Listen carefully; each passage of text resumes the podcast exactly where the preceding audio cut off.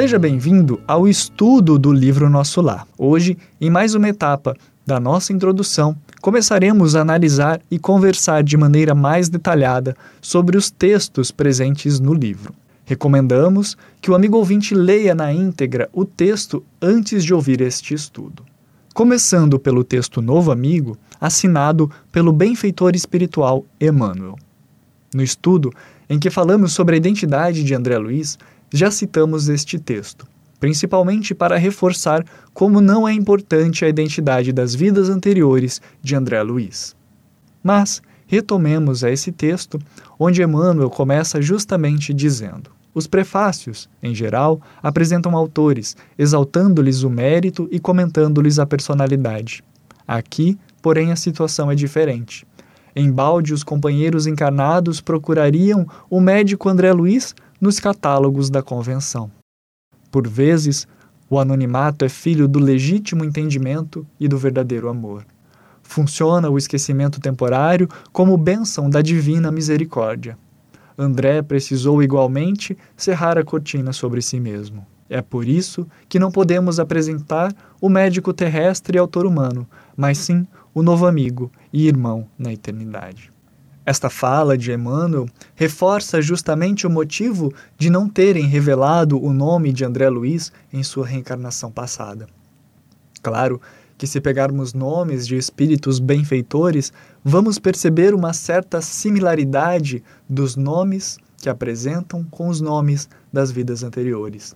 Joana de Ângeles esteve como Joana ou nomes parecidos em diversas encarnações, por exemplo. Mas aqui podemos nos perguntar: será que é assim com todos? Muito provável que não. Fora que, como Emmanuel nos lembra, quem de nós tem o passado limpo? O anonimato funciona em conjunto com o véu do esquecimento. Na pergunta 392, Kardec se dirige aos espíritos questionando: por que o espírito encarnado pede a lembrança do seu passado? E a resposta que o codificador recebe é a seguinte: o homem nem pode nem deve saber de tudo. Deus, assim, o quer na sua sabedoria, sem o véu que lhe encobre certas coisas. O homem ficaria ofuscado como aquele que passa sem transição da obscuridade para a luz. Pelo esquecimento do passado, ele é mais ele mesmo. Essa é uma excelente resposta. Muitos de nós gostaríamos de saber mais informações de nossas vidas passadas, mas quantos suportaríamos? Será que aguentaríamos saber que fomos terríveis assassinos? Ou então, reis impiedosos? Quantos de nós aguentaríamos viver as misérias do presente se soubéssemos das riquezas que tivemos em vidas anteriores e não soubemos aproveitar? O anonimato de André Luiz funciona de forma muito similar com o véu do esquecimento que passamos entre uma vida e outra. Se, sem sabermos quem foi André Luiz, já gastamos um grande tempo teorizando sobre quem ele foi, em vez de estudarmos a verdade do plano espiritual que ele nos traz, o que será que faríamos se soubéssemos com exatidão quem ele foi? Será que não nos perderíamos mais ainda tentando encontrar informações que não são tão relevantes ou não são tão proveitosas para o nosso crescimento moral? Em vez de, ao contrário, buscarmos saber com mais detalhes sobre a história que o livro nos apresenta? reflitamos sobre isso. Continuando, mais à frente, Emmanuel comenta sobre a surpresa que pode causar certos conceitos desta obra. Ele diz assim: Certamente que numerosos amigos sorrirão ao contato de determinadas passagens das narrativas. O inabitual, entretanto, causa surpresa em todos os tempos. Quem não sorriria na Terra anos atrás, quando se falasse da aviação, da eletricidade, da radiofonia? Como falamos no primeiro estudo dessa série, nosso lar trouxe informações novas sobre aspectos da vida após a morte que não nos eram informados de maneira tão profunda na codificação espírita.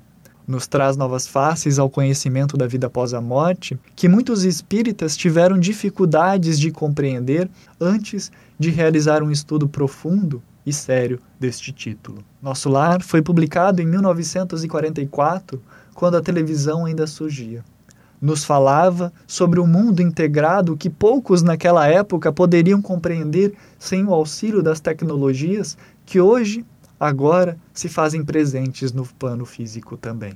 Então é natural que tenhamos um certo espanto, uma surpresa, ou como diria Emmanuel, um sorriso, ao conhecermos relatos das tecnologias de nosso lar principalmente porque muitos de nós ainda temos aquela visão de que após a morte nos tornamos anjos e ficamos apenas tocando harpas nas nuvens.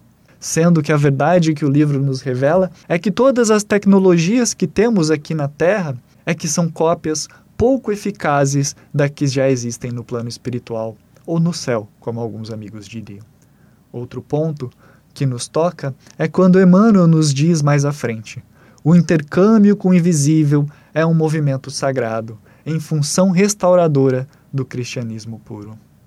Não é incomum vermos pessoas de outras fés condenarem a comunicação com os espíritos. Porém, como o benfeitor nos esclarece, essas comunicações que nos informam a verdade da vida após a morte são concessões divinas, são movimentos sagrados que auxiliam na restauração do cristianismo em outros quadros e até mesmo aqui nesse estudo, já temos falado, mesmo que indiretamente, que o problema não está na comunicação com os espíritos, mas na forma com que essa comunicação é realizada e, principalmente, com quem estamos tentando nos conectar. Todos nós estamos em constante sintonia com o plano espiritual. Alguns gostam de dizer que é como se tivéssemos em um ombro um anjinho dando bons conselhos e do outro lado, no outro ombro, um diabinho fazendo sugestões maldosas. Este dito popular nada mais é do que uma forma alegórica de nos mostrar e, principalmente, de nos lembrar que estamos em constante contato com os nossos amigos espirituais. A grande questão, então, é qual lado iremos escutar? Iremos escutar as intuições que nos induzem a continuarmos com nossos vícios ou iremos escutar essas concessões divinas, esses amigos espirituais que querem tanto o nosso bem? Por fim, Emmanuel termina dizendo: André Luiz vem contar a você, leitor amigo, que a maior surpresa da morte canal é a de nos colocar face a face com a própria consciência, onde edificamos o céu, estacionamos no purgatório ou nos precipitamos no abismo infernal.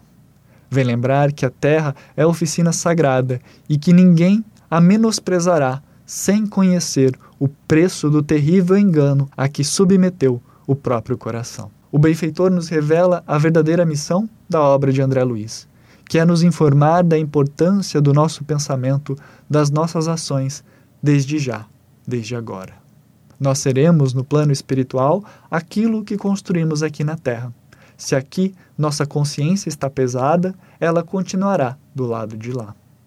E nos encontrando nessa situação, cabe a nós trabalharmos para mudarmos essa realidade, para que, assim como André Luiz, saiamos desses abismos infernais, desses pontos do umbral, rumo a lugares cada vez mais elevados. André Luiz vem ensinar pelo seu exemplo a importância de cultivarmos agora as boas ações, mas sem também desamparar os amigos que já se encontram atormentados, nos mostrando que mesmo após a morte temos salvação e que para isso basta nos entregarmos de coração à reforma íntima. Mas principalmente, nos informando que evitaremos muitos tormentos se começarmos agora. Como Emmanuel finaliza: guarde a experiência dele no livro Dalma. Ela diz bem alto que não basta a criatura apegar-se à existência humana mas precisa saber aproveitá-la dignamente. Que os passos do cristão, em qualquer escola religiosa, devem dirigir-se verdadeiramente ao Cristo e que, em nosso campo doutrinário, precisamos, em verdade, do Espiritismo e do espiritualismo, mas muito mais de espiritualidade. Este foi o nosso estudo de hoje. Até a próxima. Tchau, tchau.